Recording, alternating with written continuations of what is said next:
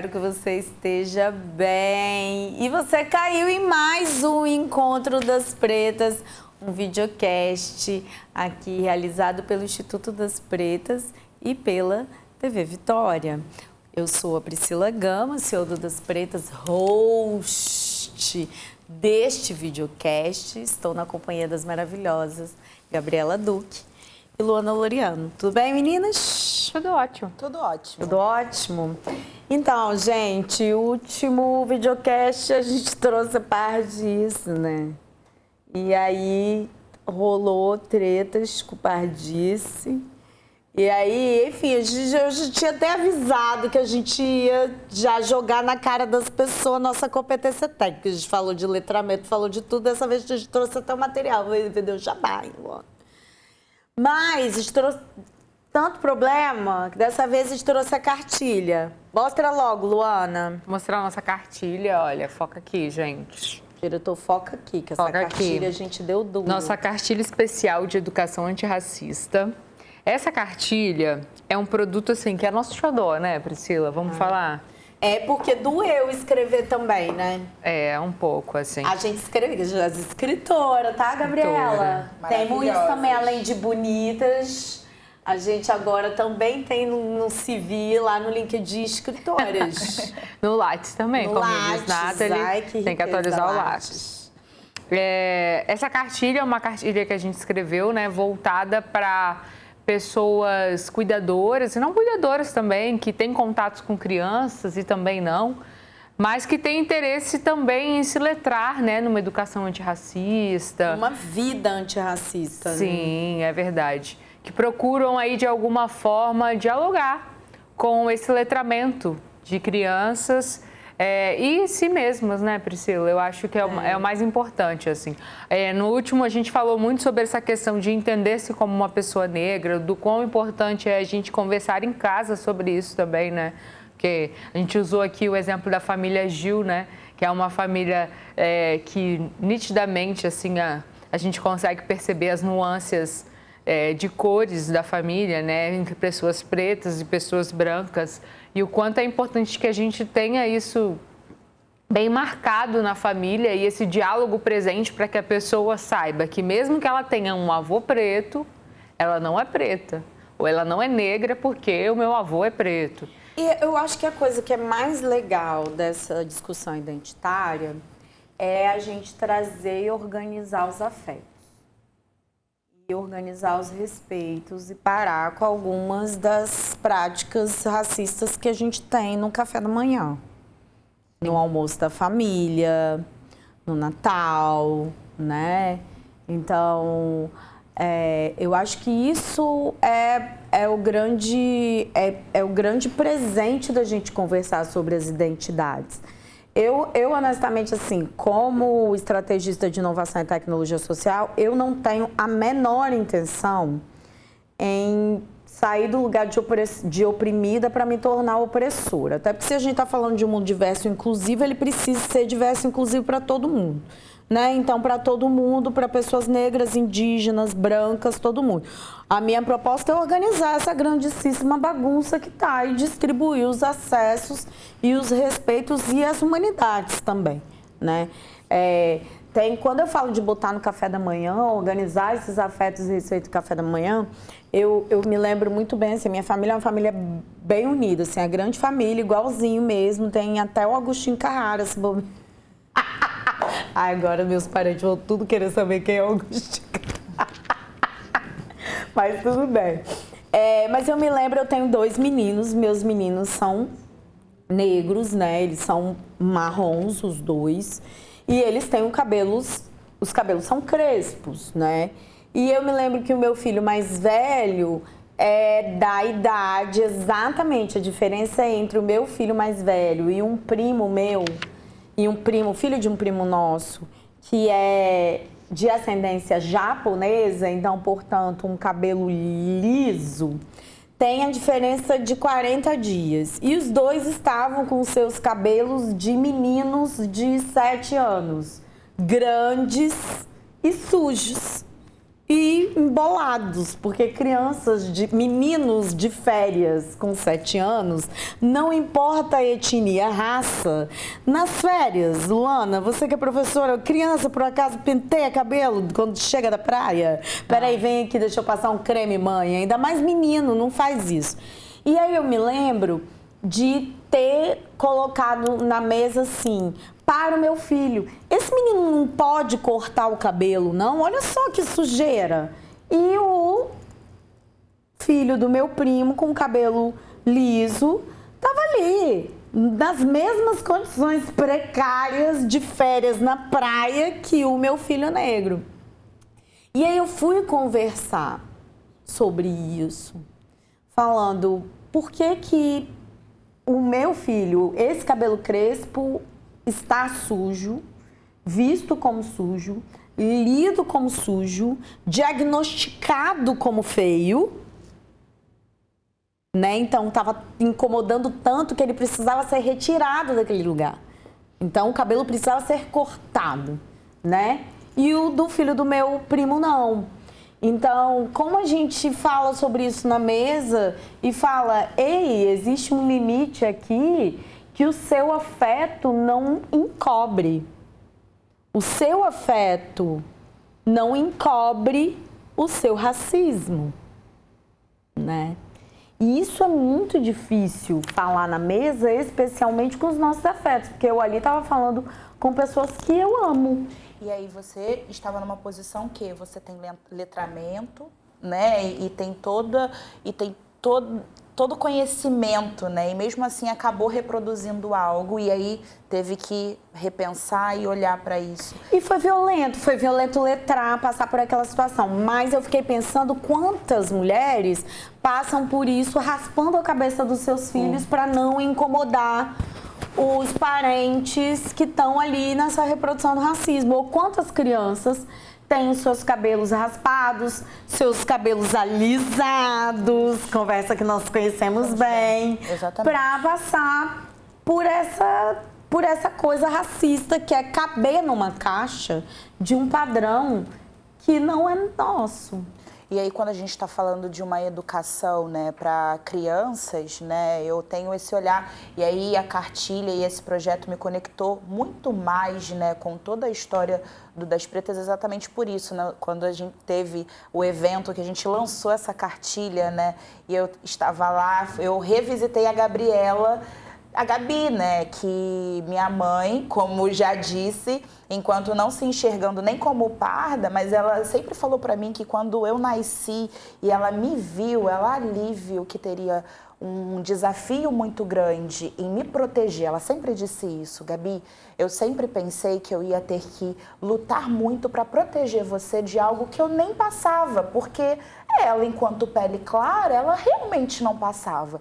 Mas ela, quando eu, quando eu nasci, ela falou dos desafios e de coisas que, de fato, é, ela não conseguiu me passar e me letrar exatamente porque ela não tinha, porque ela não teve por ser de outra geração. Então, é, eu tenho um amor muito grande por essa cartilha exatamente para letrar adultos que não foram letrados, né, por N possibilidades que aconteceu e letrar crianças e jovens né, que ainda estão aí sem essa identificação ou não entendendo como se defender de algo que dói tanto, né? É, e marca, né? Define Sim. tanta coisa. Eu acho também que a gente tem que falar um pouco sobre as pessoas brancas que têm filhos negros. Nessa perspectiva da cartilha também. Ela auxilia essas pessoas. Porque eu estava lembrando aqui de uma atriz, que eu não me lembro o nome dela agora, que ela tem duas filhas negras, né? Ela de um relacionamento interracial e as duas têm cabelos crespos. É a Samara Filipe. Samara Filipe. E que ela, ela sempre escreve um pouco dessa dificuldade que ela tem. E ela é super engajada, Sim, que é, é, ela né? falou que quando as filhas dela nasceu, ela, ela tinha noção dessa dificuldade que ela ia ter porque as filhas delas enfrentariam coisas que ela, no seu alto do seu privilégio enquanto uma pessoa branca, nunca enfrentou e que ela teria que aprender muito como cuidar dos cabelos das filhas, como é, processos que as filhas passariam na escola, no dia a dia. Então ela resolveu se aprofundar e, e ser de fato uma mãe antirracista. Você sabe né? que eu gosto muito de, de você ter até colocado a Samara, porque é, no, no, nesse processo dela se colocar enquanto uma mãe antirracista, eu me lembro o quanto ela foi rechaçada na internet, como se ela estivesse se apropriando de um lugar de negritude que não é dela. Mas, na verdade, ela estava se apropriando do lugar que é dela, o lugar de mãe, de, mãe. de proteção. Exatamente. E mais é do que isso, gente, se a gente está aí cobrando que o mundo seja antirracista, o que a gente espera é que eles se apropriem do movimento antirracista, mas de fato. E a gente precisa estabelecer também uns limites É, aqui. com certeza. Que ter filhas negras necessariamente não, Não te to- torna não te torna negra, antirracista. é, e não te né? torna antirracista, é a religião de matriz africana também, Também não não, te te torna torna antirracista. antirracista, é. Estudar questões étnico-raciais na faculdade, né? Fazer o observatório de pessoas negras também não te dá uma chancela E se relacionar com pessoas negras também não. Também não.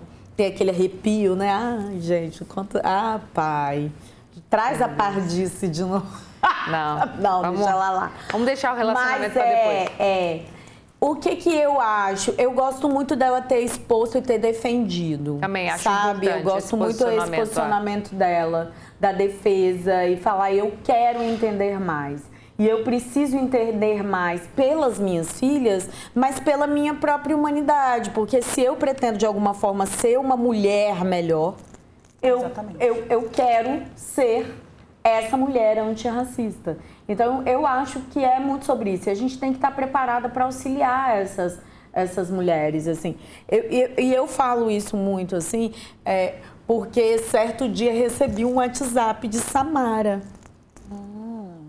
Há muitos anos atrás, isso foi antes da pandemia, e era muito sobre é, cabelo conversas simples que foram conectadas entre uma amiga que a gente tinha em comum sobre uma ansiedade de mãe do, de- do principal argumento de entrada das violências em crianças nas escolas, né?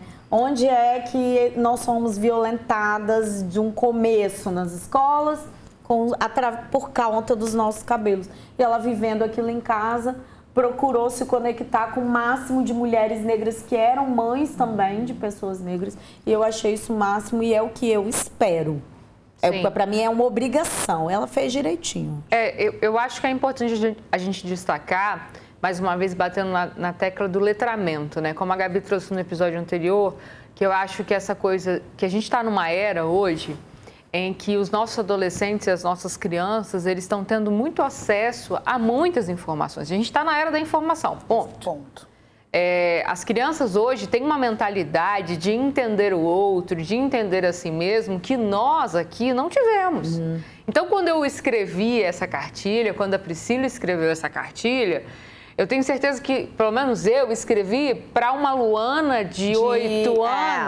Que não teve essa cartilha. É exatamente o que eu, o que eu senti quando eu, eu tive acesso a ela. É. Eu me Entendeu? reconectei com quem não tive. É, porque, tipo assim, muito desses. Muitos aqui, a gente tem expressões antirracistas aqui, é, expressões racistas. Mostra tão bonita. É muito linda a cartilha, a gente está disponível gratuitamente no site do projeto que chama Escola de Elisas. No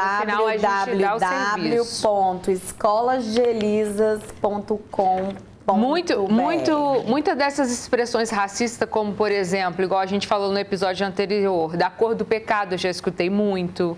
É, pé na senzala, eu já escutei muito. Nossa, até hoje, né? Quando a pessoa vem falar, ela vem falando assim: ai, eu adoro o movimento de vocês. Você, sabe, né? Eu tenho um pé na pezinho senzala. Meu Deus. Gente, para! Apenas É. parem. E é, esse daqui, por exemplo, cabelo de bombril. Nossa, eu escutava muito na escola. E aí, é, quando eu estava fazendo a pesquisa né, e tudo, eu, eu ficava pensando, cara, se a Luana de 8 até 12 anos tivesse, tivesse alguém para dizer, conversar sobre. Talvez a Luana não teria esperado até os 25 para se olhar no espelho e falar: Caraca, você é uma mulher negra e tá tudo bem. Você é, maravilhosa. Você a é maravilhosa. resolvido várias coisas. Sim, né? várias questões estariam resolvidas. Eu conseguiria hum. olhar para uma Thais Araújo e querer ser uma Thais Araújo. Eu, eu teria olhado para uma, uma Glória, Glória Pires e queria ser uma Glória Pires. Uma Glória Pires, não, uma Glória Maria. Maria. Né?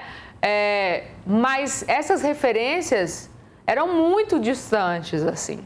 E eram tratadas como exceção. Sim, e não exceção da exceção da exceção. E aí ninguém quer ser a exceção. Né? É, não. e aí é que botam a meritocracia, né? É. A meritocracia ela afasta a representatividade, porque ela faz com que as pessoas sejam praticamente sorteadas. Sim, né? e aí. É... Assim, não pode ser comum a gente a gente seguir um rito ou a gente estar nos espaços, assim. Tem um trem que eu gosto muito dessa cartilha, me empresta. Ela tem dicas. Além das expressões, elas têm dicas. E aí tem umas coisas que são sensacionais, que, enfim, é, tem como focar aqui? Tem. Elas têm dicas, né, de livro, de séries, série, filmes. de filme, não só para criança, mas para adulto também, para o adulto negro, para o adulto não negro.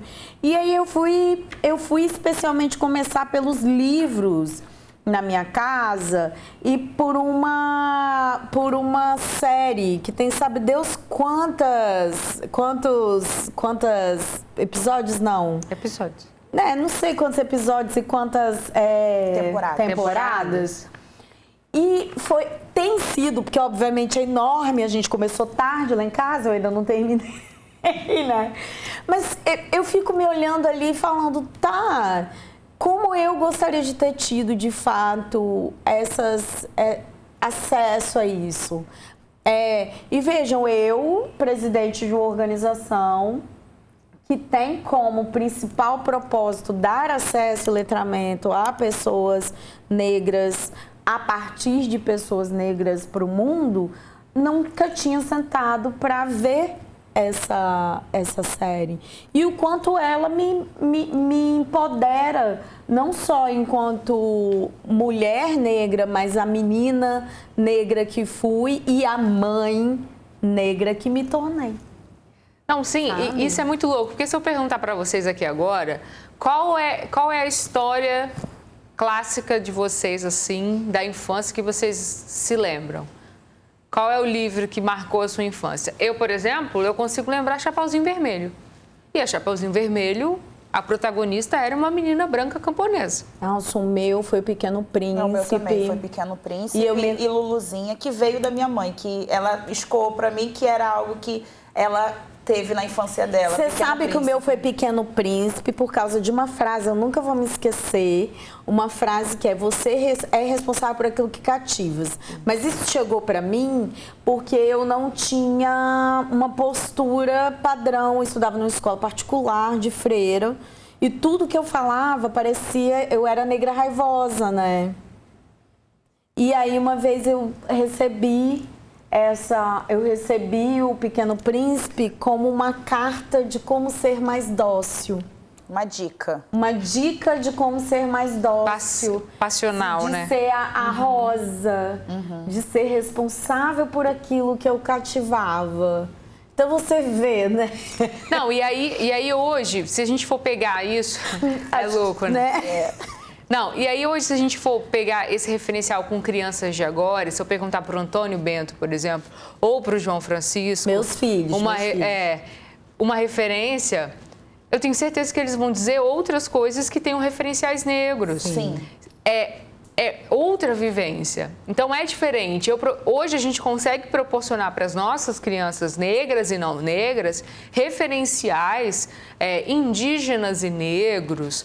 É, diversos que possibilitem esse contato e esse letramento ao qual não centralizem em pessoas brancas, em protagonistas europeus, eurocêntricos entre as princesas e nessa história que é limitada. Então, Sim. mesmo você que é um pai negro e tem crianças que não são negras, apresentar de uma forma é, pô, respeitosa, verdadeira, amplificada, a sua história para o seu filho, para que ele saiba e reconheça que essa história negra ela faz parte da vida dele mesmo, ele não sendo uma pessoa negra, e que nessa passagem de bastão, nesse letramento, a gente vai conseguir condicionar de que essa história vai ser contada da forma correta. Ela não Sim. vai ser suja, ela não vai ser demonizada, sabe? É, é a responsabilidade que a gente tem também. E eu vejo muito isso, principalmente é, é, pais negros de filhos brancos, entendendo por onde eu começo a falar isso em casa.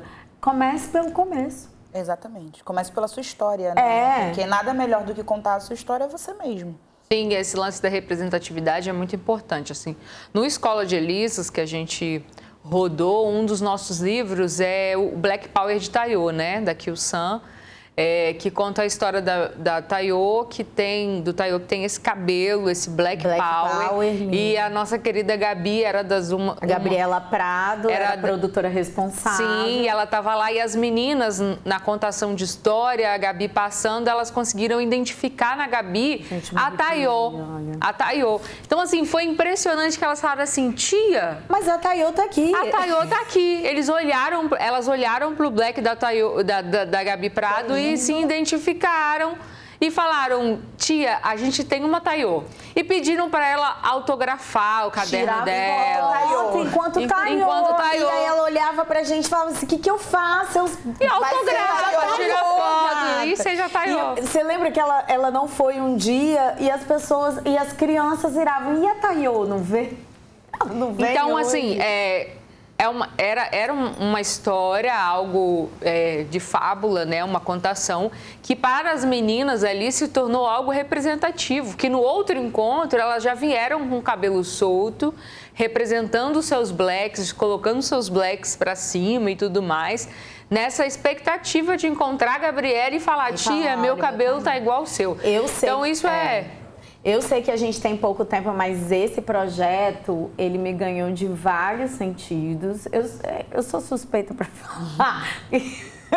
Eu, pô, né? Eu sou apaixonada pelo das pretas, pelo que a gente faz mesmo, verdadeiramente apaixonada e honrada e grata da gente poder entregar para o mundo as coisas que a gente entrega. Mas tem um detalhe desse projeto que ele me ganha, porque ele também foi uma chance de resgatar não só a identidade e o empoderamento negro das meninas.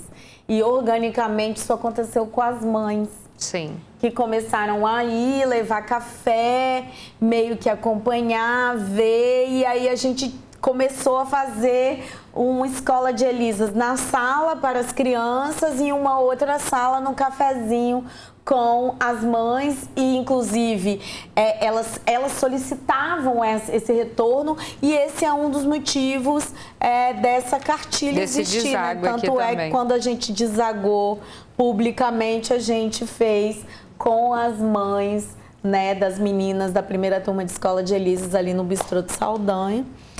É, ai, é difícil, né? Esse ai, projeto é lindo, tempo. é pouco tempo. Ficaria mais tempo falando. Pois é, todo videocast, todo episódio a gente vai ficar aqui falando. Que é pouco. mais tempo. Alô, produção. Mas vai, ó, deixa eu falar, gente. Nós estamos aqui em todos os episódios, cada episódio falando e continuando algum assunto. Mas se você quiser saber mais de tudo que a gente faz, de tudo que a gente fala, não esquece o caminho www.daspretas.com.br. Lá vai ter todas as nossas redes sociais e todos os nossos projetos incríveis que a gente coloca para o mundo. Muito, muito obrigada pela sua companhia mais uma vez e até a próxima. Até. Tchau. Tchau. tchau.